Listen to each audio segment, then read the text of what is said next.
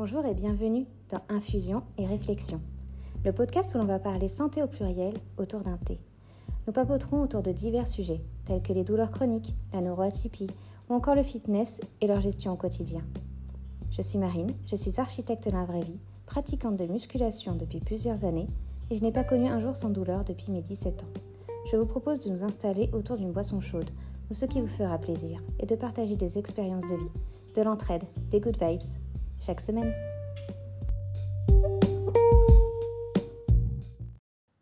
Je suis très heureuse de vous retrouver ici et maintenant pour ce tout nouvel épisode qui me tient beaucoup à cœur.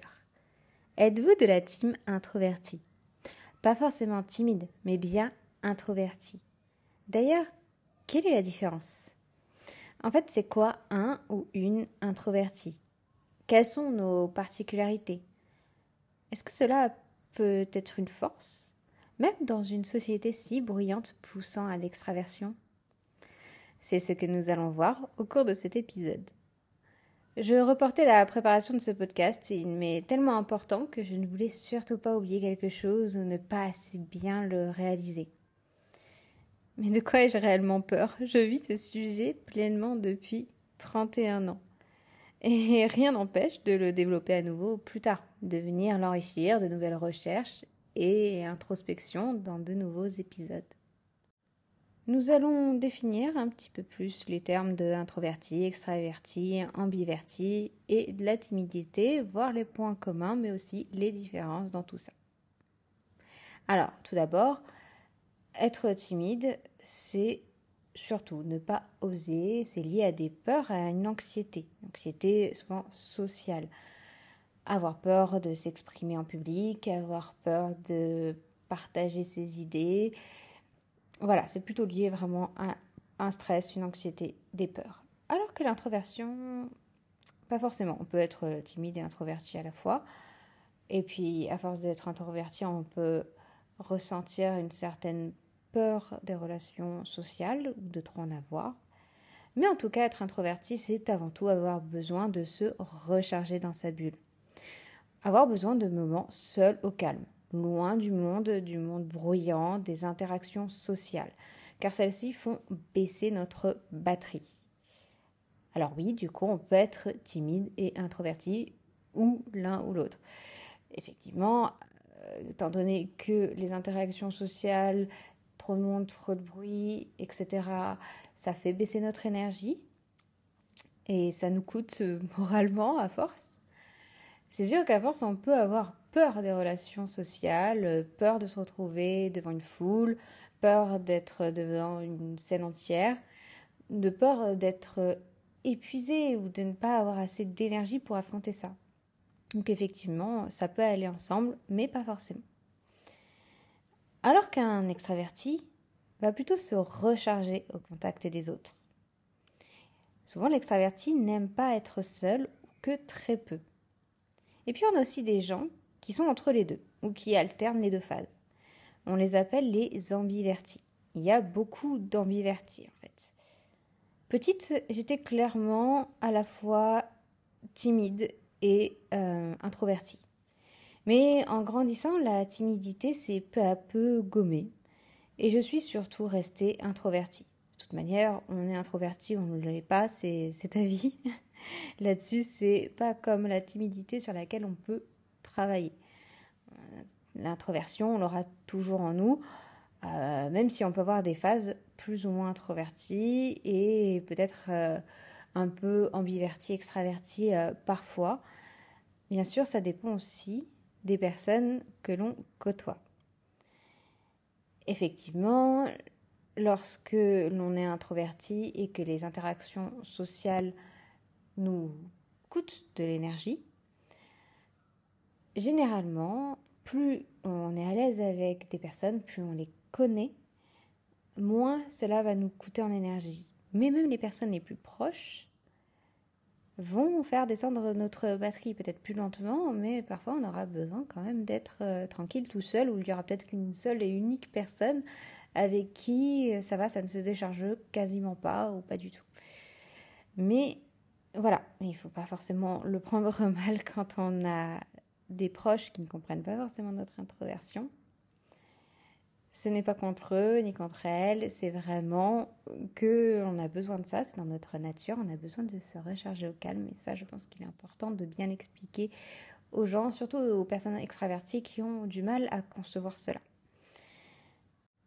De plus, en reprenant sur le regard des extravertis sur les introvertis, il apparaît souvent que l'on nous juge mal, pas forcément en mal, dans mauvais sens, mais dans le sens où on va avoir des a priori sur nous, sur comme quoi on est des personnes qui sont très casaniers, qui n'aiment pas faire ceci ou cela, ou qui sont ceci et cela, parce que les personnes se projettent une personnalité sur nous, sur le fait qu'on ne divulgue pas trop. On en divulgue petit à petit avec les personnes de confiance et ça demande beaucoup de temps et cela peut surprendre des gens, voire ils peuvent mal le prendre. Pourquoi ne m'en parles-tu pas? Ne me fais-tu pas confiance? Est-ce que tu m'apprécies?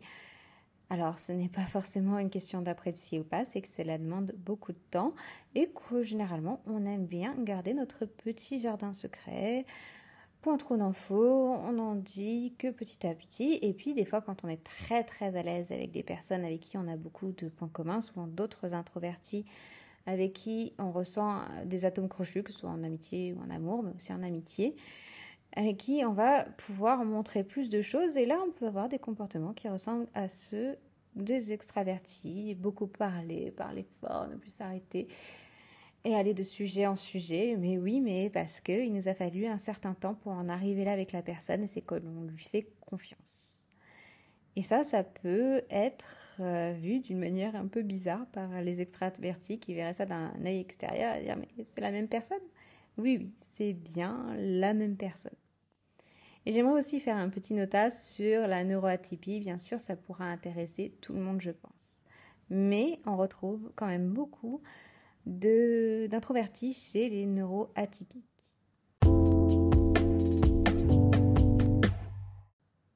En effet, et pour reprendre mon cas personnel, petite, j'étais clairement du coup timide et introvertie. Et je pense que la timidité a été aussi un des syndromes ou engendré plutôt par la neuroatypie. En effet, ma neuroatypie a fait que j'ai souvent ressenti un inconfort social. J'ai eu du mal à trouver ma place dans ce monde et encore aujourd'hui. Et j'avais du coup des fois peur du jugement des autres à force de l'être pour des comportements qui peuvent paraître entre guillemets bizarres ou des réactions, etc. ou des centres d'intérêt qui peuvent paraître euh, bizarres pour des, euh, certains neurotypiques pas tous effectivement, hein, mais voilà, des fois, surtout quand on est petit, comme au primaire, au collège, dans ces environnements très scolaires, on le sait bien, dès que quelqu'un sort du lot, il se retrouve souvent à être moqué ou en tout cas mis sur le banc de touche. Donc je pense que le fait d'être neurotypique et de ne pas du tout en avoir conscience à l'époque, a fait que je suis devenue très timide étant, euh, étant petite et que cela est passé euh, en fin d'adolescence, on va dire. Et ce n'est pas, entre guillemets, sans me mettre de coups de pied au cul que j'y suis parvenue. Mais au final, j'ai remarqué avec le temps qu'il y avait cette part de timidité que peu à peu j'ai gommée. Je ne dirais pas que j'en ai plus du tout. Mais en tout cas, tout ce qui était inconfortable et qui me donnait beaucoup d'anxiété là-dessus est parti. Mais par contre, il y a quelque chose contre lequel je ne pourrais pas lutter et que j'apprends à peine à, à expérimenter, à vivre avec, à l'accepter, c'est l'introversion. Effectivement, ça me prend beaucoup d'énergie de parler avec beaucoup de monde, de passer plein de coups de téléphone, les meetings, les réunions avec les clients, etc. Et ce n'est pas tant de la timidité, c'est surtout que je suis introvertie, que ça me fatigue beaucoup, que j'ai besoin de récupérer entre deux appels et que tout le monde ne peut pas forcément concevoir ça quand on n'est pas du tout introverti. Cette image de la barre énergétique sociale peut être très difficile à concevoir pour un extraverti. En tout cas, dans le sens où l'introverti l'entend, qui à chaque appel, à chaque euh, discussion va puiser un petit peu dedans de manière euh, plus ou moins légère, hein, suivant votre forme d'introversion, et surtout par rapport au milieu où vous êtes, si vous allez pouvoir récupérer, etc. Si vous êtes en télétravail aussi, au contraire, vous êtes dans un bureau très bruyant, si vous enchaînez les interactions, les appels, les discussions de machine à café, les meetings, etc. Ou si entre-temps, vous pouvez euh, vous retrouver au calme dans votre bureau ou chez vous tout seul avec votre petit thé par exemple. Alors que souvent, un extraverti va avoir euh, du mal à rester tout seul, va être au contraire énergisé d'être tout le temps avec des collègues, de d'enchaîner les afterworks, les soirées, les week-ends avec des amis, euh, qui va avoir au contraire peur et se sentir inconfortable d'être tout seul, de de faire un trajet tout seul. Peut-être que c'est cette personne qui vous appelle à chaque trajet qu'il ou elle fait parce que ça lui semble inconcevable de ne pas passer son temps avec quelqu'un et d'être avec soi-même tout simplement, alors qu'une personne introvertie va cultiver ses moments, va avoir besoin de ses trajets tranquilles, dans ses pensées, avec sa musique à rêvasser et à penser, penser. C'est d'autres manières de se recharger, c'est différent et ça peut être complémentaire. En tout cas, c'est assez euh, régulier d'avoir du mal euh, à s'intégrer socialement lorsque l'on est introverti. On est souvent incompris, incomprise en tant qu'adulte introverti. Bien que on puisse euh, très bien s'intégrer en société, c'est parfois plus ou moins compliqué euh, pour des personnes et ça va plus ou moins leur coûter effectivement à force de mettre des masques et de faire la personne qui est socialement à l'aise, mais qui dans son fort intérieur est épuisée de tout ça, c'est justement très très épuisant. Et tout ça est dû à une société qui met sur un piédestal l'extraversion. Alors ce podcast n'est pas là pour euh, faire euh, l'éloge de l'introversion vis-à-vis de l'extraversion en disant que l'extraversion ce n'est pas bien, pas du tout. C'est plutôt dans l'idée que les deux sont importants. Et les trois même en comptant ambiverti. Tout est important, tout a son intérêt, tout devrait être accepté. Normalement. Mais de nos jours, c'est le modèle de l'extraverti qui est ultra mise en avant. En effet, ne vous a-t-on jamais reproché, si vous êtes introverti, de ne pas parler assez, de ne pas participer assez, par exemple, lorsque vous étiez en classe, ou de ne pas assez imposer vos idées, vous ne vous êtes pas déjà retrouvé à chuchoter une idée, et puis finalement ça a été repris par la personne qui parle fort et qui va marquer des bons points auprès de votre boss ou faire rigoler tous vos groupes de copains? Et puis, on va vous dire, mais sors un petit peu de ta zone de confort. On va essayer de vous faire devenir une autre personne, une personne extravertie. Et pourquoi ça?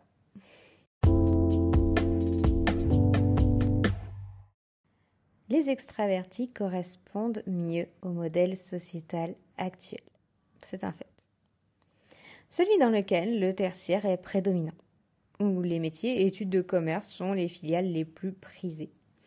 Or, ces milieux mettent en avant l'homme ou la femme d'affaires, enchaînant les meetings au sommet, prospectant aisément, allant de dîner d'affaires en brainstorming autour d'une grande tablée. Regardez dans la culture pop, surtout américaine, on ne voit que ça. Bien souvent, la personnalité introvertie est représentée par l'élève studieux, solitaire, et moqué des quarterbacks, ou par la férue de bibliothèque à lunettes qui attend désespérément le prince charmant, mais qui n'est regardé par personne dans le lycée.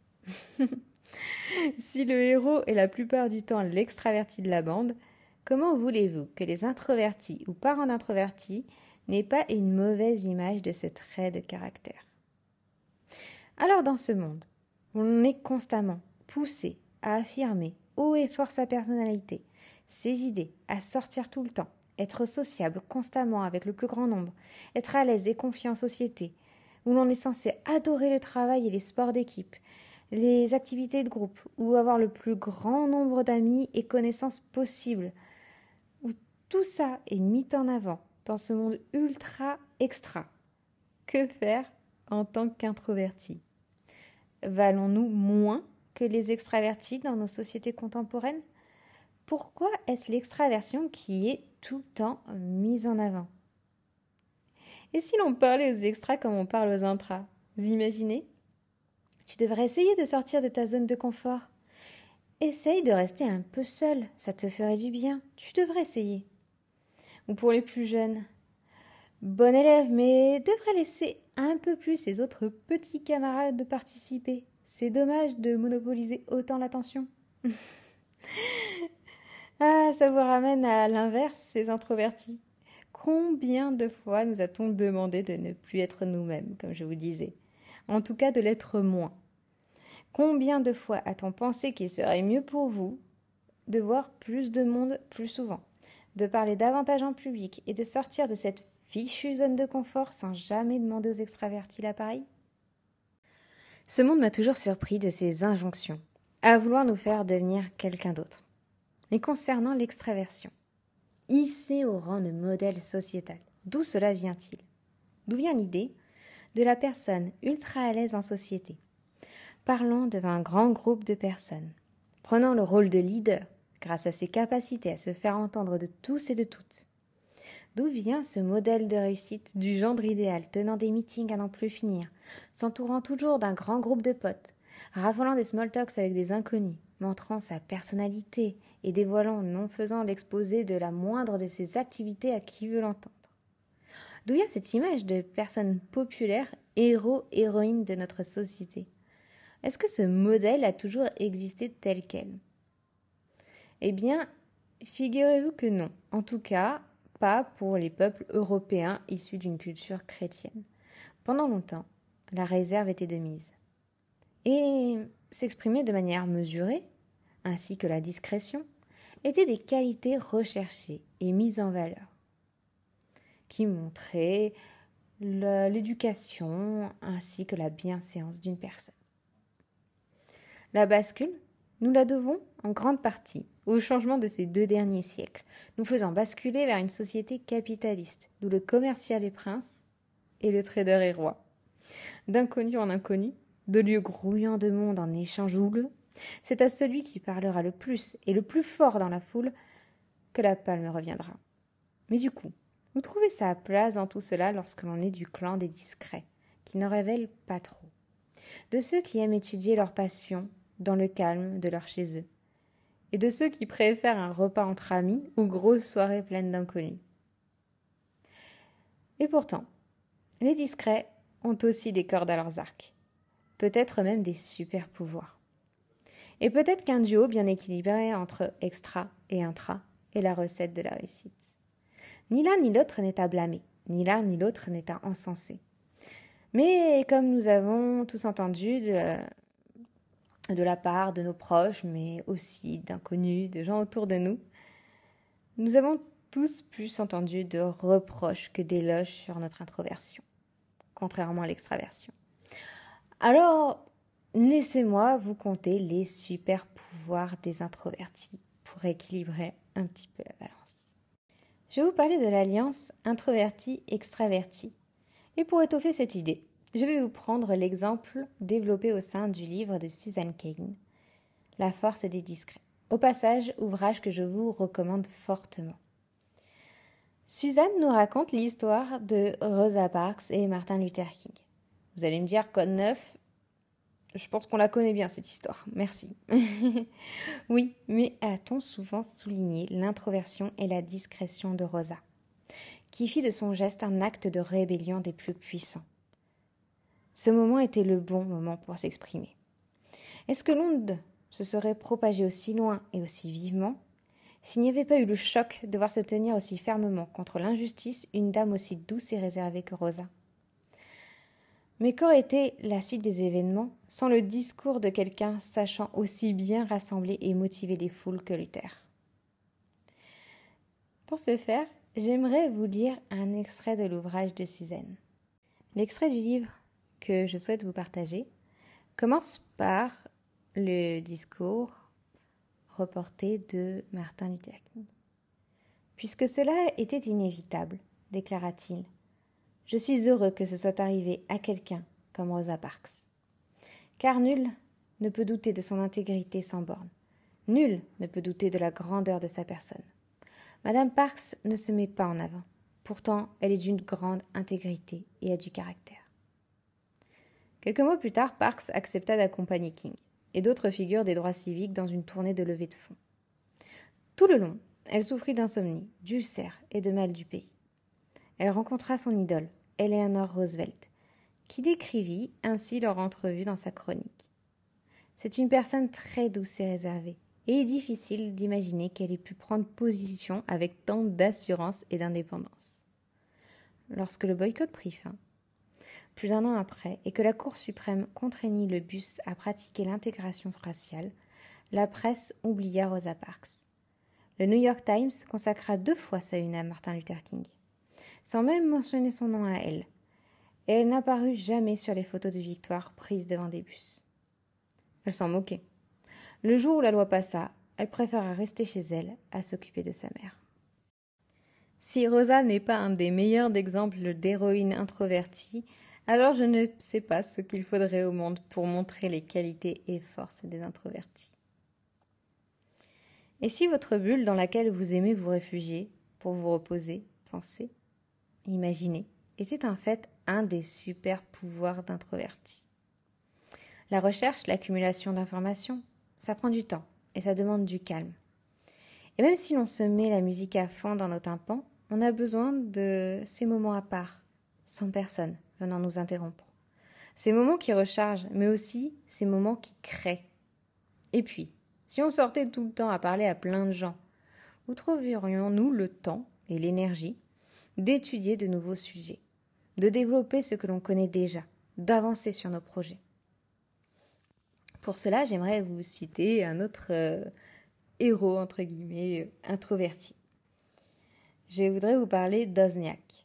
Steve Osniak est la personne à qui vous devez en grande partie le fait de pouvoir aujourd'hui écouter ce podcast sur votre smartphone, si tel est le cas. En tout cas, vous détenez certainement un smartphone. Osniak, c'est l'ingénieur derrière Steve Jobs. Un des Steves cultivait la solitude de ses recherches. L'autre, complémentaire, savait galvaniser une foule devant leurs innovations. Dans ses mémoires, I Was, l'ingénieur roi de la Silicon Valley nous dit La majorité des ingénieurs et des inventeurs que j'ai rencontrés sont comme moi. Ils sont timides et vivants dans leur tête. Ils sont quasiment comme des artistes. En fait, les meilleurs d'entre eux sont des artistes. Et les artistes travaillent mieux seuls, quand ils peuvent maîtriser tout le processus d'invention sans l'intervention d'une foule de gens de marketing ou d'un autre service. Je crois que rien de révolutionnaire n'a jamais été inventé par un comité quelconque. Si vous faites partie de ces rares individus qui sont à la fois des inventeurs et des artistes, je vais vous donner un conseil qui sera peut-être difficile à suivre. Travaillez seul. C'est en travaillant seul que vous serez le plus à même d'imaginer des produits ou des idées révolutionnaires, pas au sein d'un comité pas dans une équipe.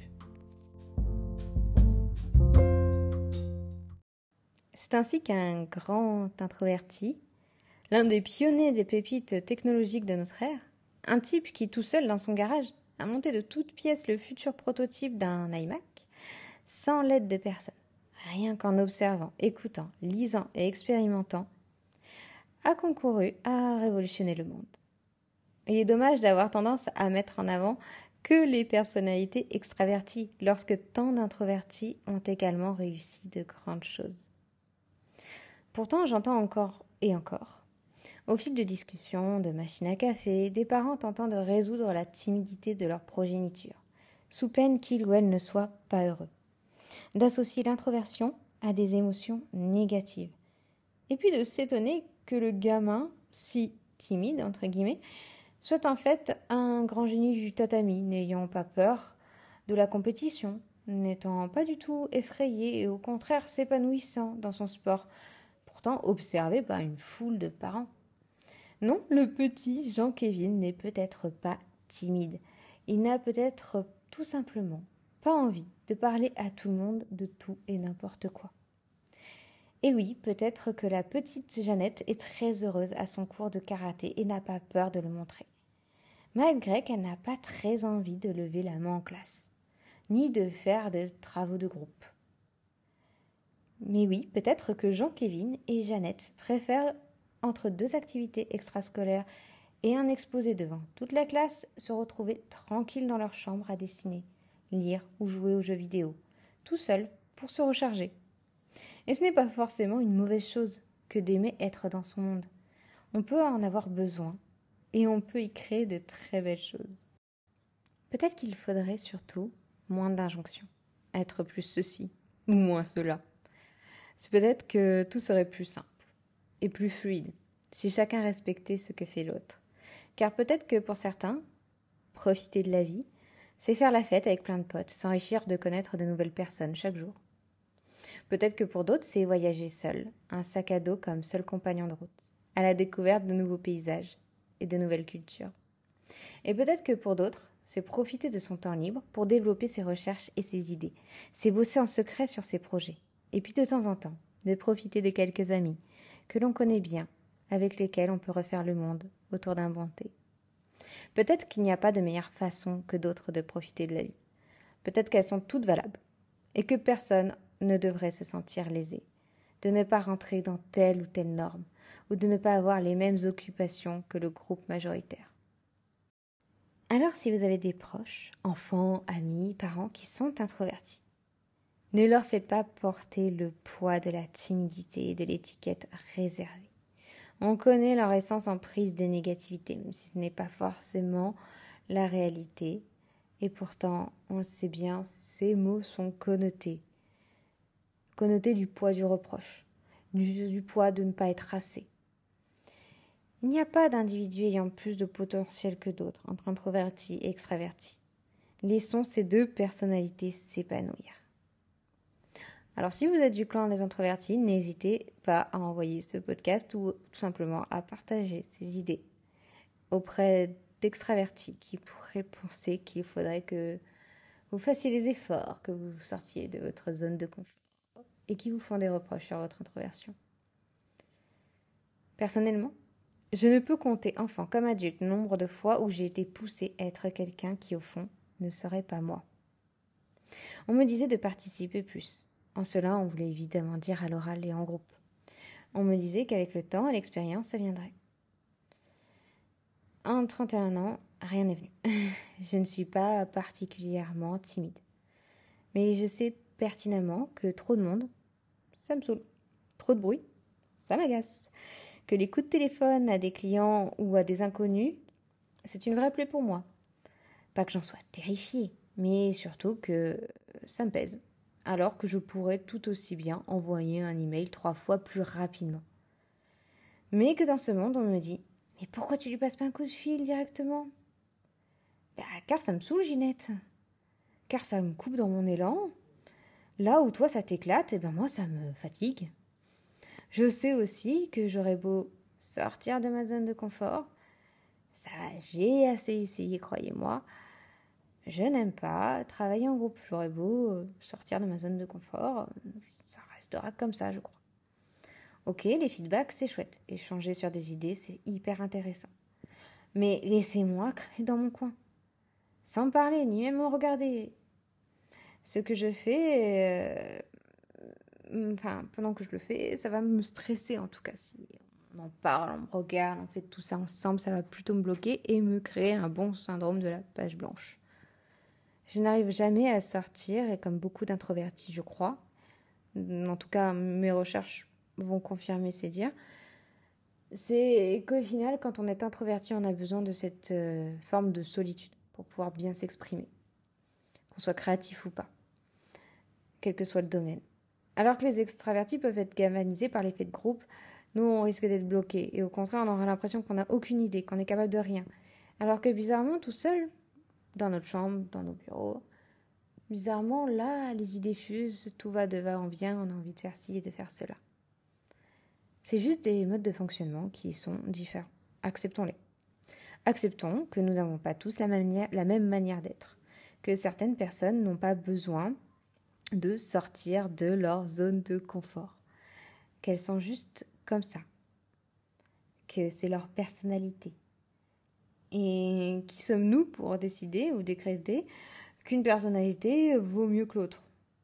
Hmm, Je pense que personne n'a le droit de vous dire que vous êtes moins bien qu'une autre parce que vous fonctionnez de telle ou telle façon. Et dire que il faudrait que vous soyez plus extraverti, que vous parliez plus en public, que vous échangez plus, c'est dire que vous êtes moins bien que la personne qui le fait déjà. Et je pense que ça, beaucoup d'extravertis, plein de bonnes intentions, vous poussant à sortir de votre zone de confort, euh, n'en ont pas conscience.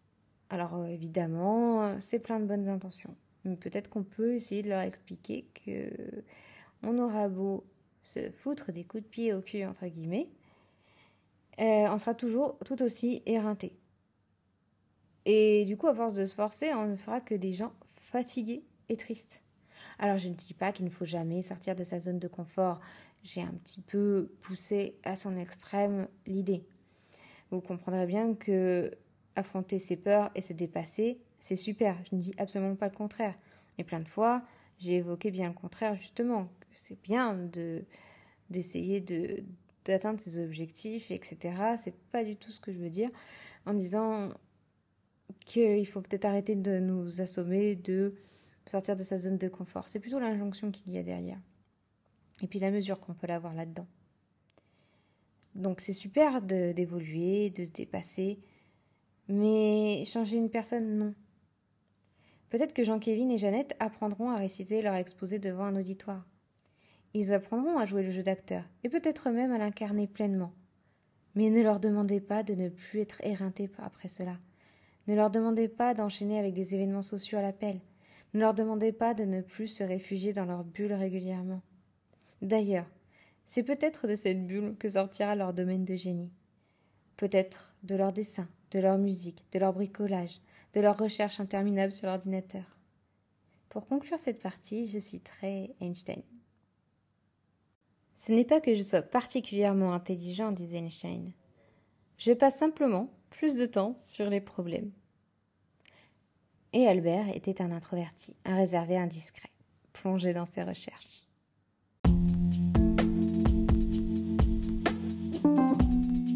Et pour finir, comment trouver sa place dans ce monde si bruyant lorsqu'on est du clan de ceux qui ne se font pas remarquer?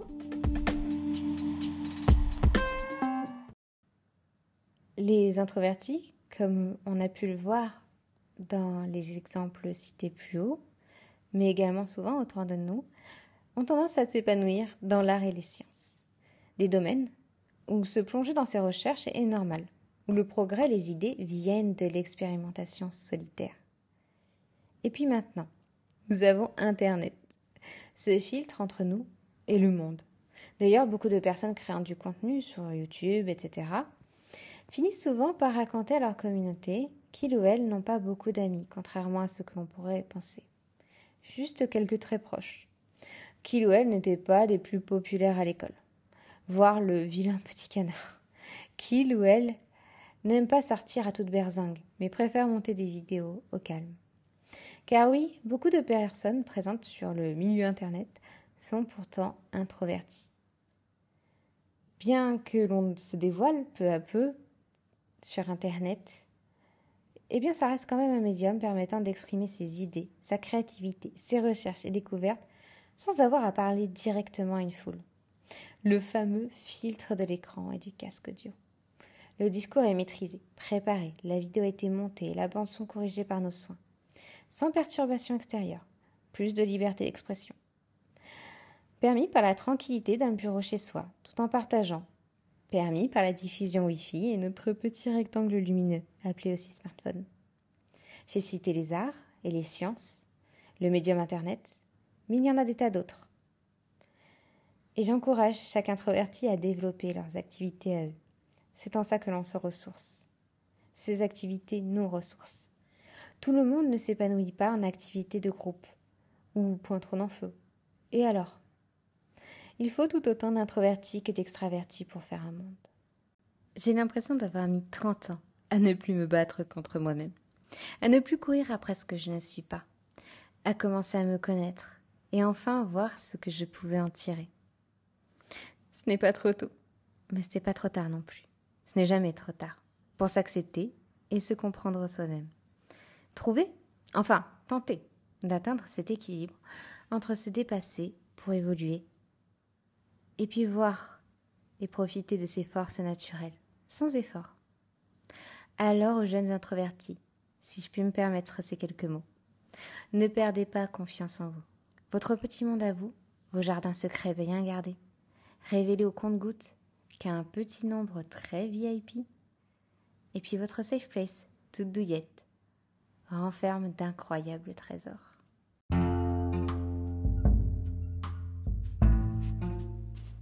Cet épisode est à présent terminé. Je t'invite à t'abonner, à le partager et à le noter sur ta plateforme préférée. Si ce dernier t'a intéressé et si tu penses qu'il peut être utile à d'autres personnes. Je te propose de se retrouver la semaine prochaine pour le prochain épisode. Mais en attendant, tu peux me suivre sur mes réseaux sociaux en description. Prends soin de toi, des bisous et à bientôt.